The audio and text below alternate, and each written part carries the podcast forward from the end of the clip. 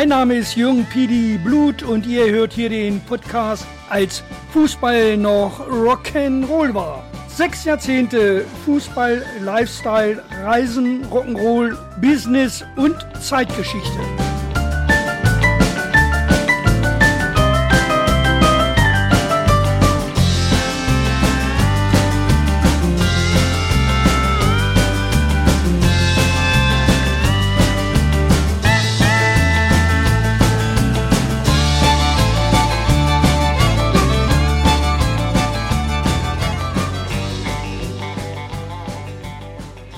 Es folgt dann Episode 51 der Podcast Retro Show als Fußball noch Rock'n'Roll war. Folge 37 heißt dann Arbeitsrichter statt Schiedsrichter bei Hannover 96. Denn bei 96 war man nun nicht nur mit der Rochade des Führungspersonals im Schwindelwahn, sondern nun ging es auch noch vor das Arbeitsgericht mit den Geschassten und da war man aber genauso erfolglos wie auf dem Rasen. Und man versuchte mal wieder auf unsere Ideen einzugehen und sich auf dem amerikanischen Markt umzusehen, allerdings wieder ohne jegliche Strategie, aber dafür mit hohen Beraterkosten. Wir waren dann 2019 mit Peter auch wieder auf einem Berlin-Trip und Gina machte mit Bekannten für acht Wochen einen Trip nach Thailand, also auch Urlaub für mich. Und ich merkte inzwischen, dass es nichts mehr bringen würde, mich weiterhin mit Hannover 96 und dem Bundesliga-Fußball zu beschäftigen. Mit Folge 38 und Die Welt im Umbruch 2020, als das Leben anfing, ein anderes zu werden, geht es weiter. Es begann ein neues Jahrzehnt mit viel Zuversicht, doch es kam zunächst alles anders. Es kam Corona und damit teilweise der Stillstand des gesamten gesellschaftlichen und öffentlichen Lebens. Es galt einige Lebensgewohnheiten umzustellen. In der ersten Zeit war das nicht immer einfach, zumal dann solche lieben Gewohnheiten wie Markthalle, Oscars oder Breuernhaus wegfielen. Und es gab zunächst auch keine Reisen mehr. Ein Reisestopp für EU-Bürger in die USA. Lockdown bedeutete eigentlich auch Solidarität. Nur eine Organisation hatte damit allerdings nicht viel am Hut. Es war der Profifußball. Da rief man am lautesten nach Ausnahmeregelungen und Unterstützung und schon kamen überall die Finanz Finanzexperten der Clubs bzw. Fußballunternehmen aus ihren Deckungen und beteuerten, wie sehr es nun ihren Club treffen würde. Das waren genau die Experten, die viele Clubs ja bereits über Jahre in wirtschaftliche Schieflage gebracht hatten. Und schon passierte das, was man noch besser kann als kein Erfolg im Fußball haben. Man rief nach staatlicher Unterstützung, also nach Solidarität. Insgesamt war 2020 kein gutes Jahr. Die Unbeschwertheit des Lebens war dahin. Die drei Dinge, die ein Mann im Leben tun muss, heißt es dann in Folge 39. Auch im Jahr 2021 hatte sich nichts an der Pandemielage geändert. Im Gegenteil, die Lage wurde immer dramatischer, weil dem Gesundheitssystem die Überlastung drohte. Inzwischen hatte sich mit Schalke 04 auch noch ein Club eine staatliche Bürgschaft besorgt, wobei ein Mitglied des Aufsichtsrats dort mit solchen Prädikaten wie Ermittlungen wegen Steuerhinterziehung, Bußgeld wegen Verstoß bei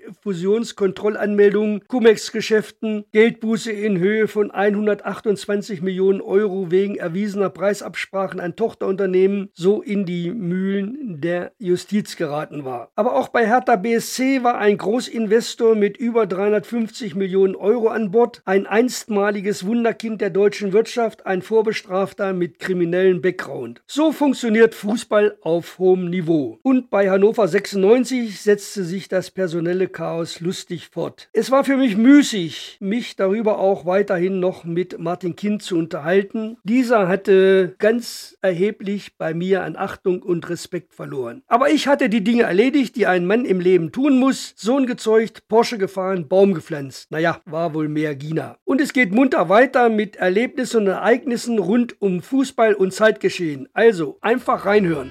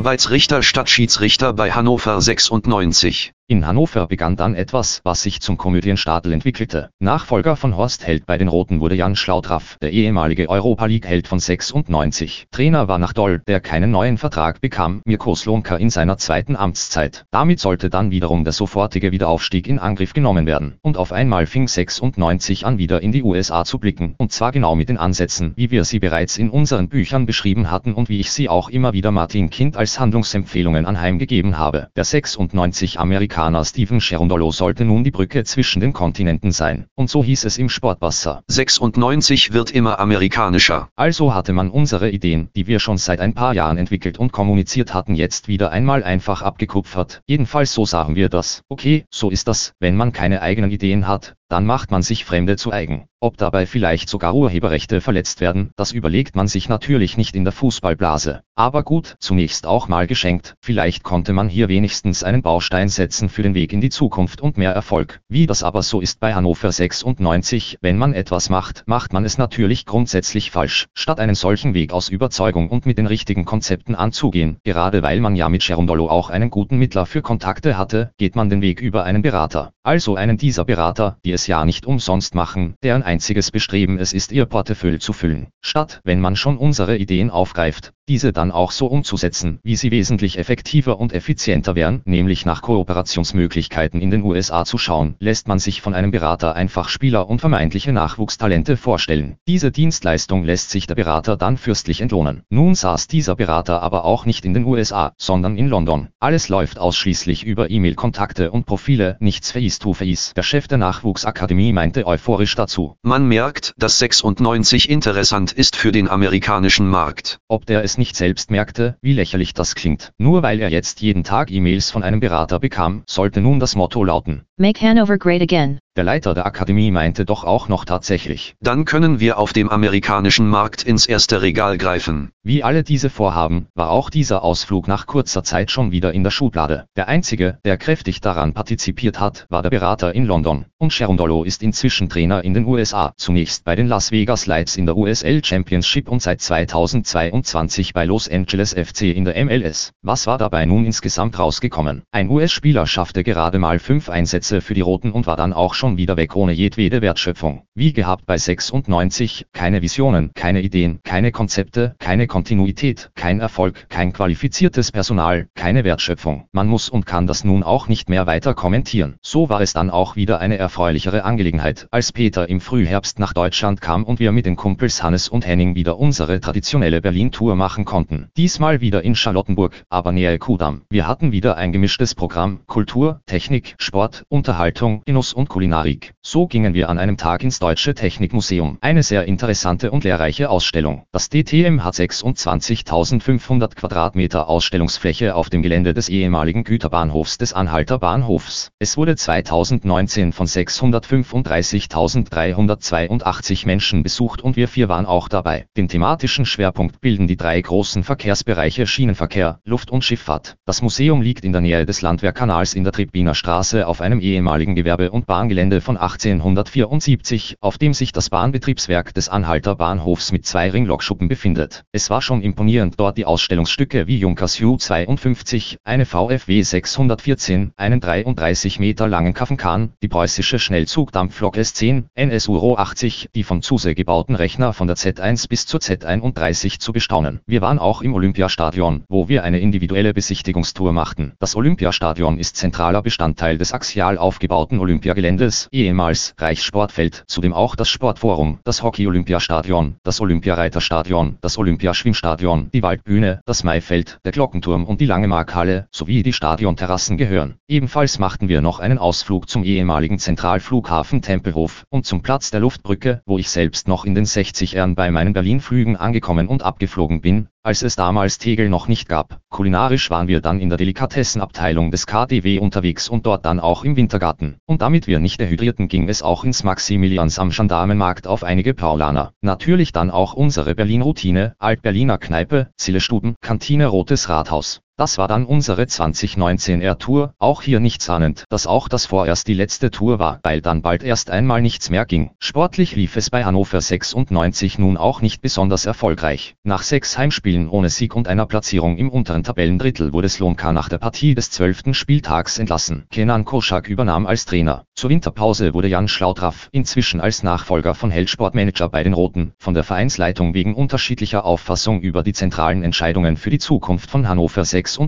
freigestellt. Sportdirektor wurde Gerhard Zuber. Und hier beginnt es nun das Possenspiel. Zunächst einmal war Zuber ja bereits zusammen mit Held, wo er sportlicher Leiter war, entlassen worden, klagte sich dann beim Arbeitsgericht Hannover durch und wurde nun wieder als Sportdirektor eingestellt. Dafür klagte dann Schlautraff vor dem Arbeitsgericht Hannover. Nachdem Zuber dann 2021 erneut entlassen wurde, klagte er wiederum. Die Roten und natürlich diese vertreten durch den Geschäftsführer Martin Kind, waren nun Dauergast im Fachgerichtszentrum Hannover, wo sich das Arbeitsgericht befindet. Denn es gab dort bereits noch weitere Klagen, so von Möckl, dem Kaderplaner, der 2018 entlassen wurde oder von Martin Pasoenziono, dem Ex-Chef-Scout. Dann folgte auch 2021 noch die Klage des aus seinem Dienstverhältnis entlassenen Geschäftsführers Björn Bremer und in allen Fällen sah es nicht gut aus für die Roten, zumindestens hinsichtlich der finanziellen Abfindungen. Es gibt ihn also, einen Ort, an dem 96 offensichtlich noch erfolgloser ist als in der zweiten Liga, das Arbeitsgericht Hannover. Das sind nun in einem überschaubaren Zeitfenster schon mehr Arbeitsgerichtsverfahren als ich sie in meinem Unternehmen in über 20 Jahren je gehabt habe. Sollte man da nicht einmal auch die Führungsqualitäten hinterfragen? Alles nicht gerade vertrauensbildende Maßnahmen im Hinblick auf das Image und die Performance der Marke. Das trägt dann zur Auswirkung bei, dass man das Unternehmen Hannover 96 mit VUCA, Volatilität, Unsicherheit, Chaos und Ambivalenz assoziiert bzw. rezipiert. Eigentlich sollte bei 96 VUCA für Vision, Verstehen, Understanding, Klarheit, Clarity, Agilität, Agility stehen. Ich wusste nun wirklich nicht mehr, was ich mit diesem Club oder diesem Unternehmen anfangen sollte. Martin Kind hat dann einmal in einer E-Mail an Mirko bestätigt, dass die Außendarstellung sportlich und darüber hinaus kritisch ist. Das nenne ich mal Understatement. So langsam machte sich aber auch ein weiterer schleichender Prozess bemerkbar, den aber bestimmt niemand der Verantwortlichen wahrnehmen wollte. Der war im Jahr 2019 noch nicht allenthalben erkennbar, aber trotzdem präsent. Bisher wurde dieses Thema auch immer mit dem Attribut vermeintlich versehen. Es ging um Zuschauerschwund. Ging es dabei nun um einen gefühlten Rückgang oder um einen realen? Sponsors stellt fest, dass seit der Saison 2015-16 die Bundesliga um alle Variablen bereinigt insgesamt jährlich ein Prozent der Zuschauer verloren hat. Das ist zwar insgesamt eine zu vernachlässigende Größe, aber so ein Prozess kann sich leicht kumulieren. Wo der Fußball tatsächlich sich hinbewegt steht noch nicht genau fest, aber ich würde sagen, auf jeden Fall nicht weiter in die Sphären, in denen ihn die Macher gerne sehen würden. Die Zeit des ungebremsten Wachstums ist bei den Umsätzen vorbei, aber nicht bei den Kosten. Gehälter, Ablösesummen und Beraterkosten werden weiter steigen und dann muss man schauen, wer das noch bezahlen kann. Mit den sowieso schon maßlos überteuerten Merchandising-Artikeln, wie den Trikots, wird man das mit Sicherheit nicht kompensieren können. Die TV-Einnahmen Einnahmen werden sich auch nicht mehr steigern lassen. Dafür aber erhöhen die Anbieter wie Sky oder DAZN immer wieder kräftig die Preise. Dieser Profifußballmarkt ist total überhitzt. Ein Markt ist überhitzt, wenn sich die Preise nicht mehr mit den Werten dahinter erklären lassen. Oder kann jemand die Preise für Fußballspieler erklären? Dieses thermische Vokabular ist ein Dauerbrenner zur Beurteilung der Ablöse- und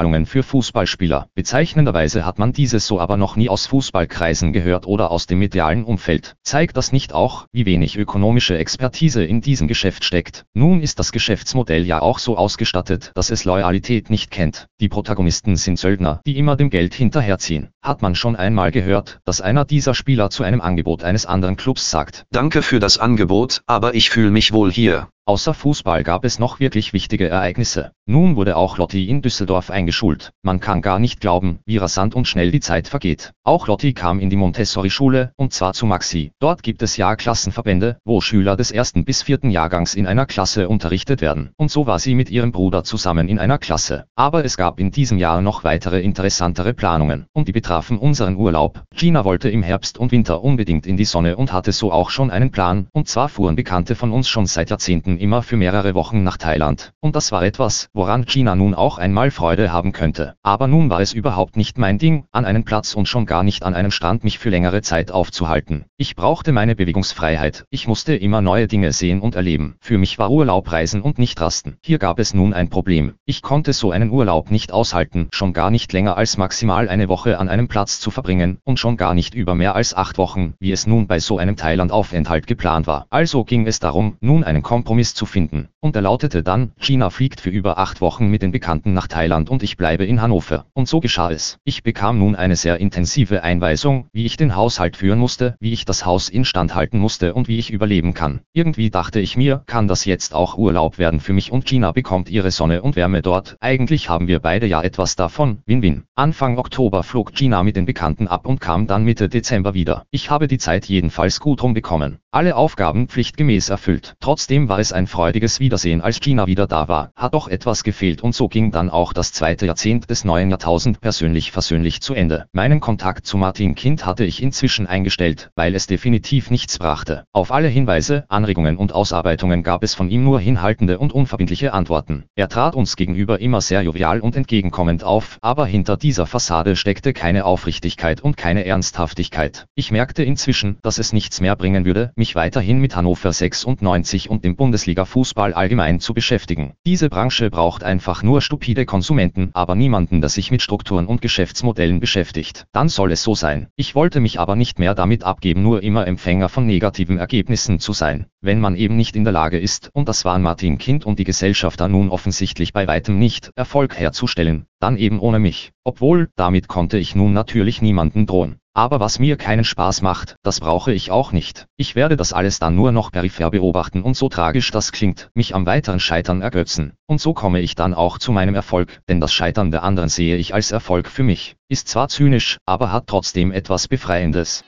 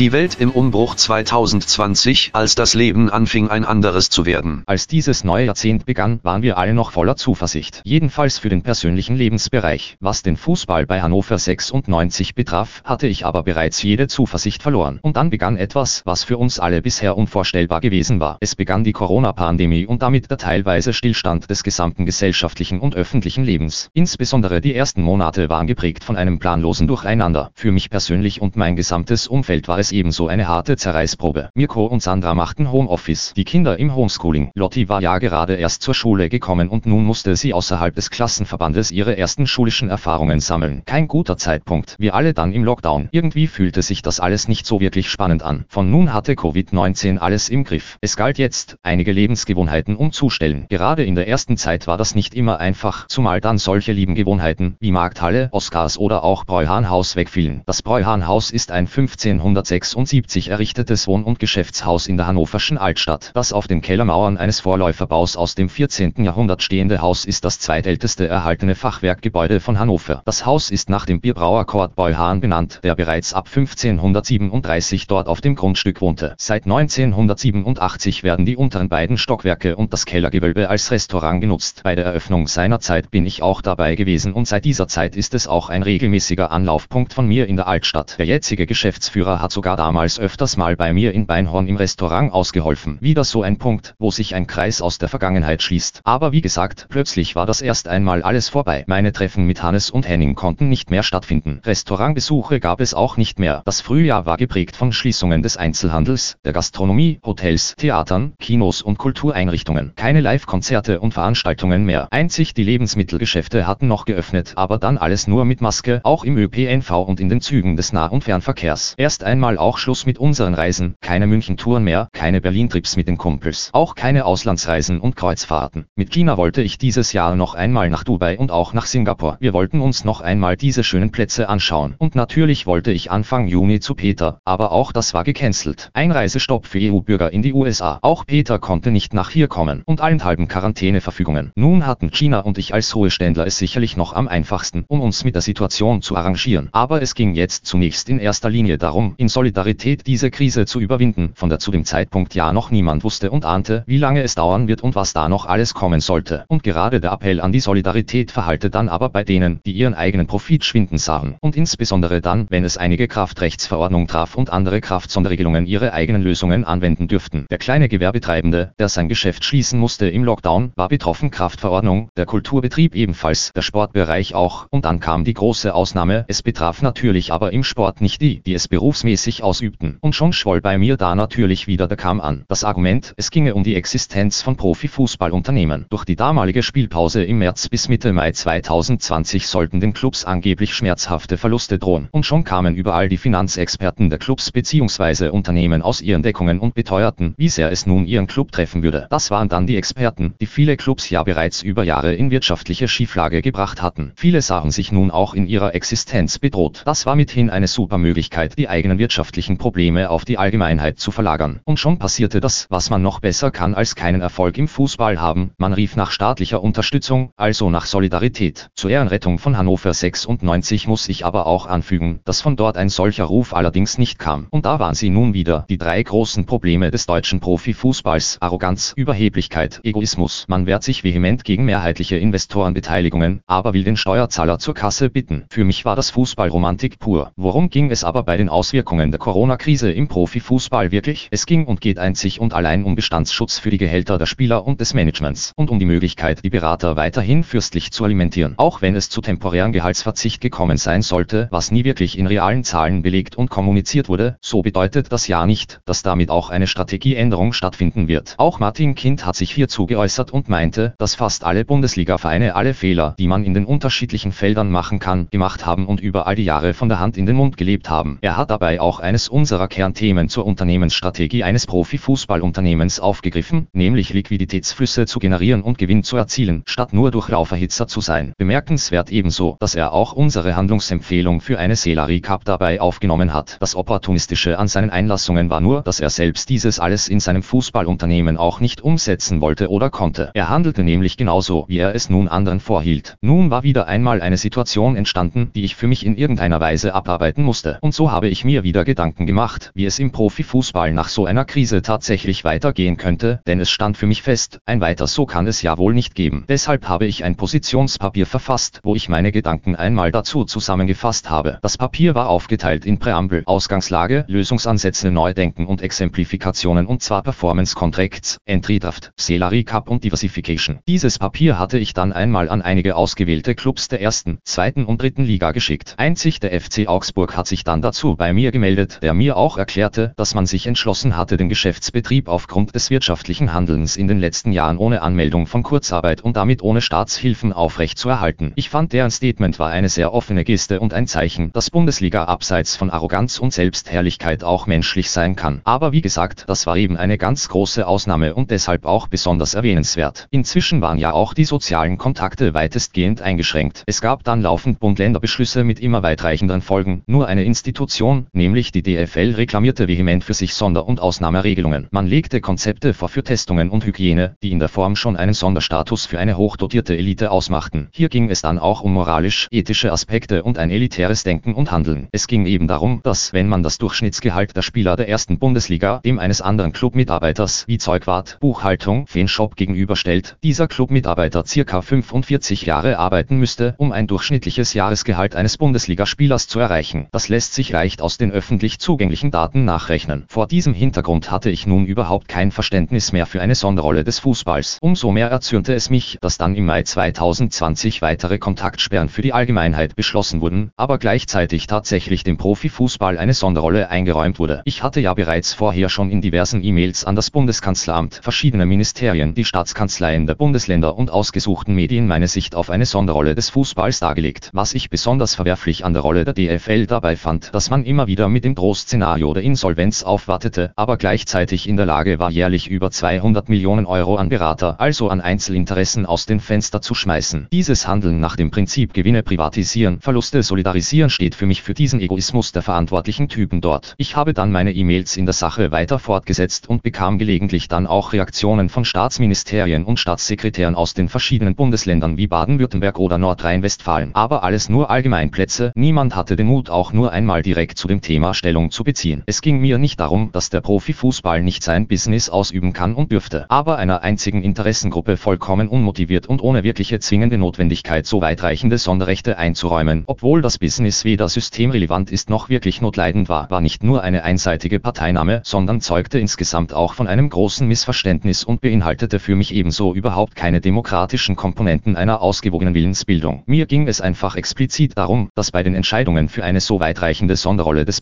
profitorientierten Fußballs die Grundrechte zweier Gesellschaftsgruppen schlichtweg verkauft wurden, die der Kleinsten, der Kinder und die der Eltern, die beide in der Güterabwägung nicht für Wertschöpfung stehen, während man einer einzelnen Interessengruppe uneingeschränkte Rechte entgegen der allgemeinen Regeln zum Kontakt und Abstand einräumte, wurde den Kleinsten das nach Artikel 2 Absatz 1 Grundgesetz eingeräumte Recht auf Entfaltung ihrer Persönlichkeit genommen bzw. auch weiterhin eingeschränkt und den Eltern wurde ihr Recht auf körperliche Unversehrtheit nach Artikel 2 Absatz 2 Grundgesetz vorsätzlich unvorwerfbar verwehrt, weil sie sich durch die politisch genehmigte Nichteinhaltung der Kontakt- und Abstandsregeln an unterschiedlichen Orten durch eine elitäre Gruppe einer zusätzlichen Infektionsgefährdung ausgesetzt sahen, wobei das Pseudohygienekonzept ja in Wirklichkeit nur eine Alibi-Funktion wahrnahm und auch nachweislich nicht von der Mehrheit der medizinischen Expertise mitgetragen wurde. Denn es ging ja zu dem Zeitpunkt auch dabei darum, dass dann bei den TV-Übertragungen von Geisterspielen sich die Fans trotz Kontaktbeschränkungen unkontrolliert treffen und somit dann auch nicht erlaubte und auch weitaus größere Ansammlungen stattfinden werden und dadurch ein erhöhtes Infektionsrisiko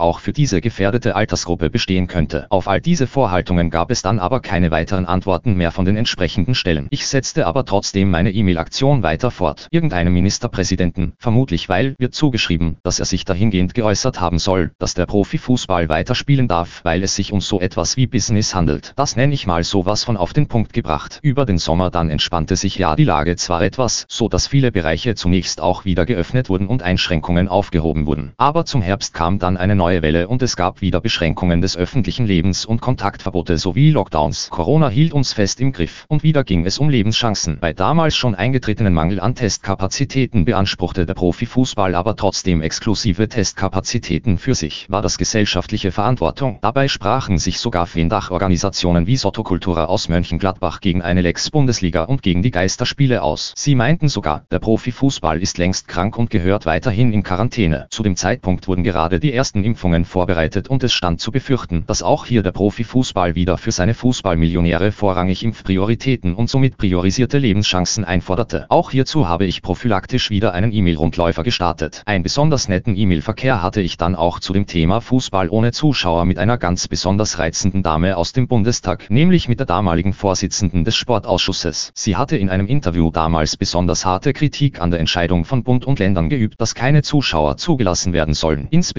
habe ich auf ihren Hinweis abgehoben, dass sie meinte, Sportveranstaltungen wären keine Superspreader, worauf ich so eine Aussage aufgrund des damaligen Erkenntnisstandes für geistiges Superspreading hielt. Ich hatte ihr dann in einer persönlichen E-Mail meine Meinung zu dieser Aussage mitgeteilt und diese Äußerung als sehr unglücklich bezeichnet. Sie reagierte zunächst einmal sehr zynisch und versuchte dann alles einmal in landläufiger Politikermanier zu relativieren, weil nach ihrer Auffassung ihr Text gegenüber der deutschen Presseagentur nicht inhaltlich wiedergegeben wurde. Ich habe ihr dann trotzdem noch einmal ausführlich meine Sichtweise zum Thema Solidarität durch den Profifußball mitgeteilt und das Zitat weiterhin als eine vollkommen fehlgeleitete Meinungsäußerung qualifiziert, woraufhin sie mir dann in einer ganz verzweifelten Aktion unterstellte, ich wäre für rationale Argumente nicht zugänglich, weil ich mich ihrer Aussagen ja nicht anschließen wollte. Das war dann für mich auch wieder einmal die Offenbarung der Politik, die mir sogar meinen Lebens- und Erfahrungsvorsprung absprechen wollte. Das alles auch noch offiziell über die Server des Deutschen Bundestages. Da kommt richtig Freude auf bei einem Bürger dieses Landes. Man hat eben die Abgeordneten, die man sich verdient, überhaupt nicht kritikfähig. Die Situation in der Bundesliga stellte sich dann trotz dieser Corona-Lage wie folgt dar. Der 25. Spieltag vom 6. bis zum 8. März war der letzte vor der Zwangspause aufgrund der Covid-19-Pandemie. Am 11. März fand noch die Nachholpartie des 21. Spieltags zwischen Borussia Mönchengladbach und dem 1. FC Köln, die am 9. Februar 2020 aufgrund des Orkans Sabine abgesagt worden war, als erstes Geisterspiel der Bundesliga-Geschichte statt. Nach einer über zweimonatigen Unterbrechung wurde die Saison vom 16. Mai an dann vor leeren Rängen bis zum Ende, dem 34. Spieltag am 27. Juni fortgesetzt und Meister wurde zum achten Mal hintereinander der FC Bayern München. Es war die insgesamt 30. Meisterschaft der Bayern. In der zweiten Liga schafften sowohl Hannover 96, die Sechster wurden als auch der HSV,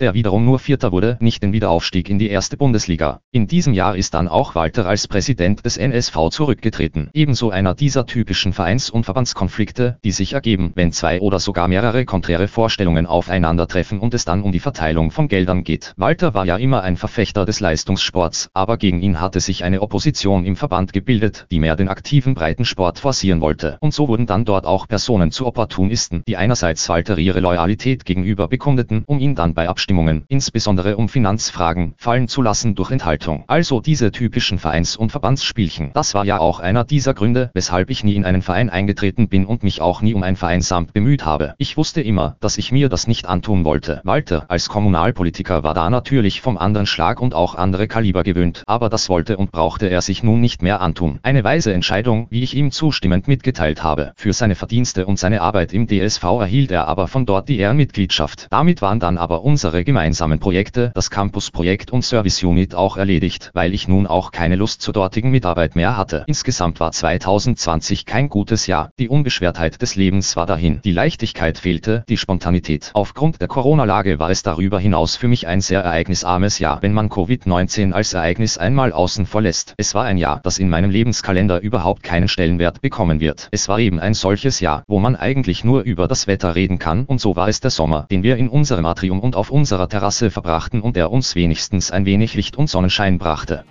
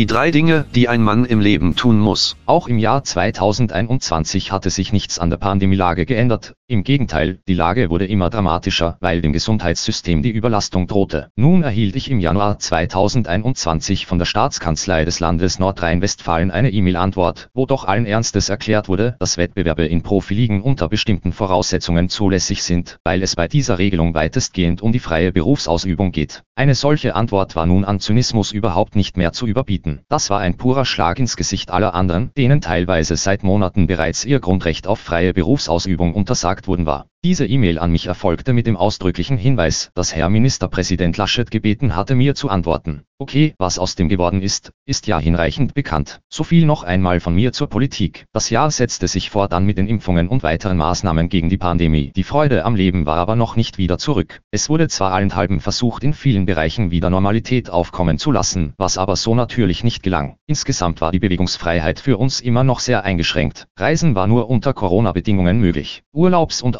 Auslandsreisen in der Form, wie wir sie immer unternommen haben, gingen so nicht. Auch in diesem Jahr gab es keine USA-Besuche und auch Peter konnte wieder nicht kommen. Eine Hoffnung auf Rückkehr zur Normalität war inzwischen aufgegeben. Daran war überhaupt nicht zu denken und aus meiner Sicht auch in weiterer Zukunft noch nicht. Inzwischen hatte sich ein Bundesliga-Club tatsächlich staatliche Unterstützung geholt. Die Empörung war groß, als bekannt wurde, dass der FC Schalke 04 eine Bürgschaft des Landes Nordrhein-Westfalen für einen Kredit bekommen soll, durch den der Schuldenberg des Bundesliga-Vereins wieder auf deutlich über 200 Millionen Euro anwachsen wird. Das bedeutet schlichtweg, dass im Fall, dass Schalke den Kredit nicht zurückzahlen kann, der Steuerzahler die Millionengehälter von Trainern und Spielern finanzieren muss. Nun ist diese Bürgschaft ja nicht durch die Corona-Krise verursacht, sondern aufgrund der jahrzehntelangen Fehlwirtschaft bei diesem Club. Schalke 04 ist genau das Paradebeispiel, welche wirtschaftliche Wirkung die Tradition auf dieses Business hat. Und vor allem, was dort für Personen gewirkt haben, die allein ihr Ego hofiert haben. So auch ein Fleischproduzent, gegen den im Jahr 2012 die Steuerfahndung wegen Steuerhinterziehung ermittelte, gegen den im Januar 2013 das Bundeskartellamt ein Bußgeld verhängte, weil er bei der Fusionskontrollanmeldung des Erwerbs eines Schlachtunternehmens seine Beteiligung an einer anderen Gruppe verschwiegen hatte, der wegen Cum-Ex-Geschäften Geld vom Finanzamt erlangte, bei denen man sich Ertragsteuern erstatten lässt, die zuvor gar nicht abgeführt wurden, gegen den im Jahr 2016 das Bundeskartellamt eine Geldbuße in Höhe von 128 Millionen Euro wegen erwiesener Preisabsprachen an Tochterunternehmen nicht eintreiben konnte, weil er die Aktivitäten dieser Firmen auf andere Gesellschaften der Gruppe übertragen und diese Tochterfirmen anschließend hat liquidieren lassen. Nach dem massiven Corona-Ausbruch in einem seiner Fleischwerke wurde aus Feenkreisen des FC Schalke 04 der Rückzug vom Schalker Aufsichtsratsvorsitz gefordert, so bei einer Menschenkette von rund 1000 Anhängern rund um das Vereinsgelände im Juni 2020. Den Rücktrittsforderungen kam er schließlich nach und legte sein Amt als Aufsichtsratsmitglied beim FC Schalke 04 nieder. Neben dem Vorsitz des Aufsichtsrats trat er vom Wirtschafts- und dem Eilausschuss des Clubs zurück. Auch hierzu kann man sich eigentlich jeden weiteren Kommentar ersparen. Das alles zählte für mich aber inzwischen zu der unendlichen Kette, die bei mir das Vertrauen in das Geschäftsmodell Bundesliga nun noch weiter hat schwinden lassen. Für mich hatte das alles schon lange keine Strahlkraft mehr. Aber Schalke war ja nun nicht der einzige Club, der dubiose Personen in seinem Umfeld hatte. Bei Hertha BSC war ein Großinvestor mit über 350 Millionen Euro an Bord, ein einstmaliges Wunderkind der deutschen Wirtschaft. Dieser Investor hatte bereits mehrere Insolvenzen hingelegt. So auch im August 2004, wo er für drei Unternehmen Insolvenz anmeldete. Das Amtsgericht Charlottenburg lehnte die Eröffnung der Verfahren mangels Masse ab. 2010 wurde er vom Landgericht Berlin wegen Veruntreuung im Zusammenhang mit der Insolvenz zu einer Geldstrafe in Höhe von 108.000 Euro und einer einjährigen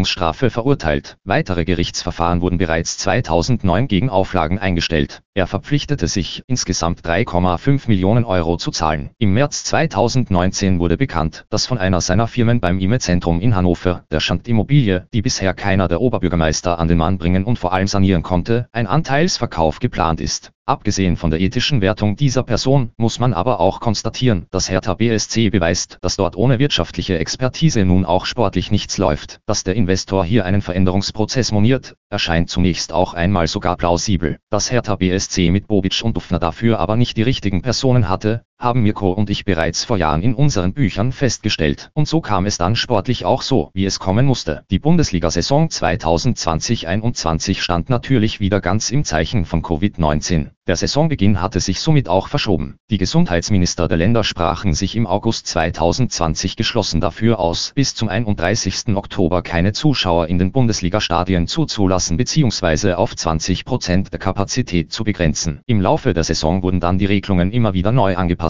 Absteiger waren dann der FC Schalke 04 und auch Werder Bremen, also zwei Clubs, die man eigentlich zu den etablierten zählte. Damit war aber nun die zweite Liga mit dem HSV und bedingt auch Hannover 96, jedenfalls hielten die sich auch dafür, mit recht starken ehemaligen Bundesliga-Teams vertreten. Denn weder der HSV noch eben Hannover 96 hatten es erneut nicht in die erste Bundesliga geschafft. Der HSV wurde traditionell wieder Vierter und Hannover 96 nach einer ganz schlimmen Saison nur 13. Das war dann mal wieder eine Offenbarung für die Roten. Und wer wurde deutscher Fußballmeister? Ja natürlich, der FC Bayern München, nun schon insgesamt zum neunten Mal hintereinander. Bei Hannover 96 setzte sich das Personalchaos auch im Jahr 2021 fort. Nur noch einmal so im Schnelldurchlauf. Auf Kotschak folgte Jan Zimmermann, ein Trainer aus der Region, der bisher bis zur Regionalliga trainiert hatte. Der scheiterte natürlich dann auch recht schnell, so dass dann Christoph Dabrowski übernahm, ein ehemaliger Bundesligaspieler der Roten und langjähriger Trainer der U-Mannschaften. Bei den Managern folgte dann auf Zuber Markus Mann. Bei den Aufsichtsräten gab es auch solche Personen wie Gerd Schröder oder Martin Andermatt, die dann auch wieder schnell verschwunden waren. Und dann begann Martin Kind wohl damit seine Nachfolge zu regeln. Dazu holte er im Juli 2021 Robert Schäfer als Geschäftsführer nach Hannover. Der war jeweils mehrere Jahre Geschäftsführer von TSV 1860 München und Dynamo Dresden und Vorstandsvorsitzender von Fortuna Düsseldorf. Nun ist seine Erfolgsbilanz auch nicht gerade die eines Hochleistungskönners. Bei 1860 führten ein Zwist mit dem späteren Vereinspräsidenten Gerhard Meyerhofer und eine sich anschließende einvernehmliche Regelung zu Schäfers Rückzug. Im April 2019 gab Fortuna Düsseldorf bekannt, sich von Schäfer trennen zu wollen, weil das Vertrauensverhältnis nachhaltig gestört sei. Und bei Hannover 96 stieß diese Personalentscheidung Martin Kinz auf den Widerstand des EV, so dass Schäfer nicht zum Geschäftsführer der KGAA, die für die Organisation des sportlichen Umfelds und wichtigsten Kerngebiets verantwortlich ist, bestellt werden konnte. Er war somit nur Geschäftsführer der Hannover 96 Sales und Service GmbH und Co. KG und Hannover 96 Arena GmbH und Co. KG aber ohne direkten Einfluss auf das Kerngeschäft. So wurde dann auch bald bekannt, dass Schäfer die Unternehmen dann auch in 2022 bereits wieder verlassen wird. Für mich war das alles nur noch Comedy, aber auf ganz niedrigem Niveau. Wie ja bereits erwähnt, war es auch inzwischen für mich müßig, mich darüber auch noch weiterhin mit Martin Kind zu unterhalten. Dieser Mann hat ganz erheblich bei mir an Achtung und Respekt verloren. Er und die Gesellschafter hatten überhaupt keinen Plan zur strukturellen Ausgestaltung des Geschäftsmodells 96. Es gab keinen Plan, wie Transfererlöse erzielt werden können.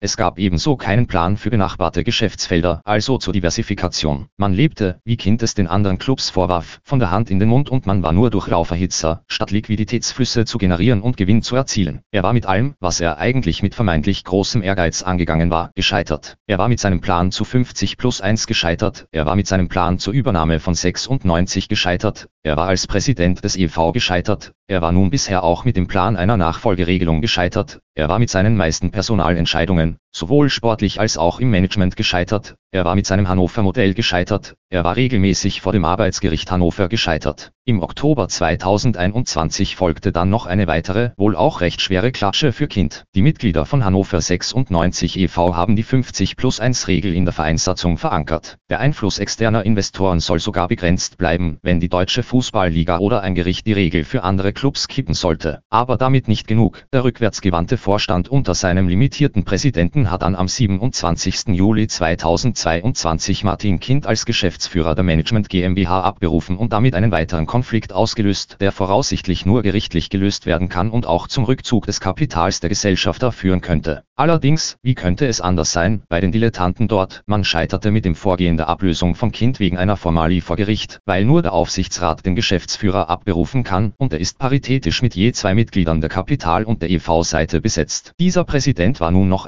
einfallsloser als alles, was bisher bereits bei den Roten gewirkt hat. Damit war für mich klar, dass dieses nicht mehr mein Club sein konnte, weil es eben nicht meiner Philosophie vom Profifußball und von Erfolgsorientierung entspricht. Für mich war damit jedenfalls wieder ein Kapitel Hannover 96 erledigt. Und sportlich lief es ja auch wohl mehr als suboptimal, jedenfalls was den Wiederaufstieg in die erste Liga betraf. Ich bin genauso lange mit den Rolling Stones verbunden wie mit Hannover 96, beide Leidenschaften begannen ungefähr zur gleichen Zeit, für die Stones sogar etwas früher, aber die höre ich heute noch fast täglich.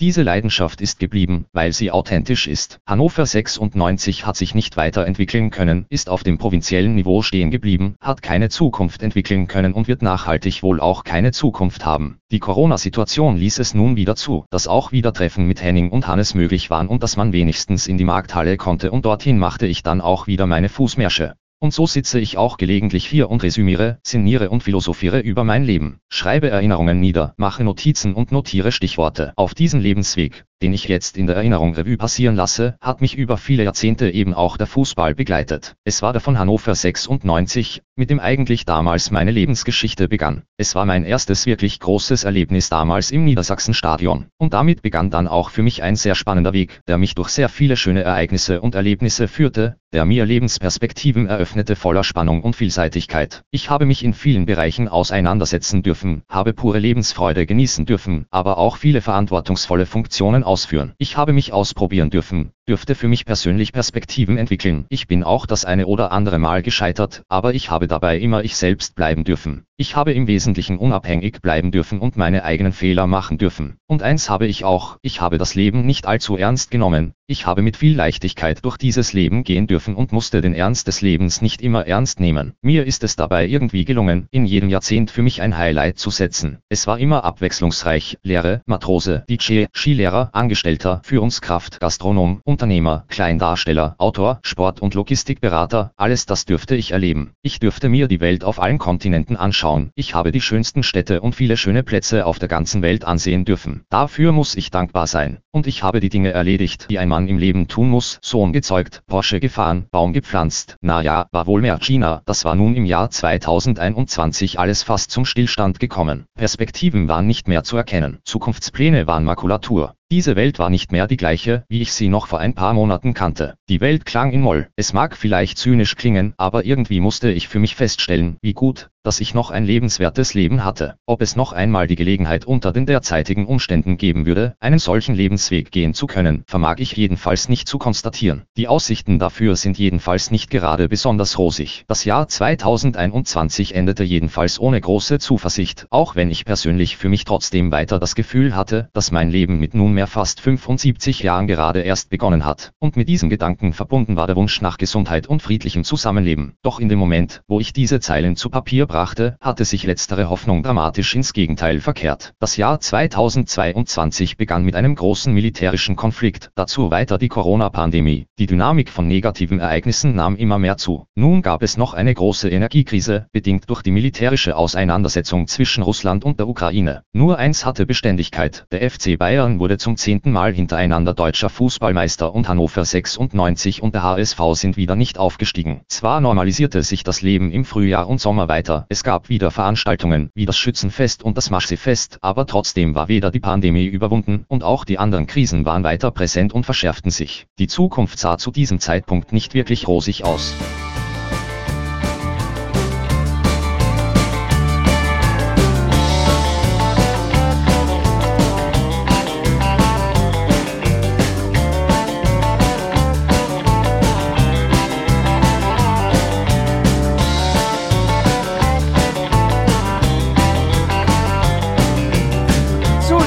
Freunde des Longdrinks, das war's nun wieder. Ich hoffe, ihr hattet viel Spaß an dieser Episode und wir hören uns dann hoffentlich wieder bei der nächsten Episode hier auf diesen Kanälen. Bleibt alle im grünen Bereich und bei bester Stimmung, auch wenn Fußball kein Rock'n'Roll mehr ist. Aber der Rock'n'Roll bleibt forever. Bye bye und eine schöne Zeit.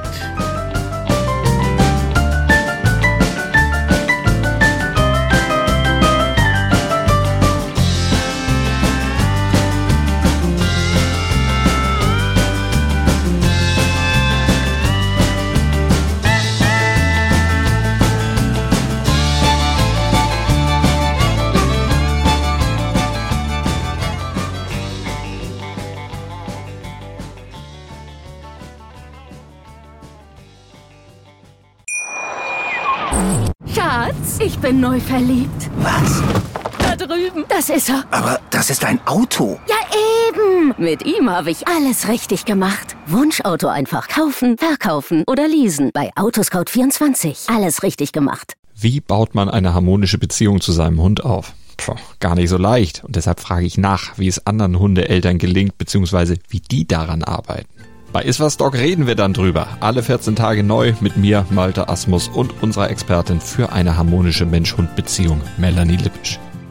Iswas Dog mit Malte Asmus. Überall, wo es Podcasts gibt.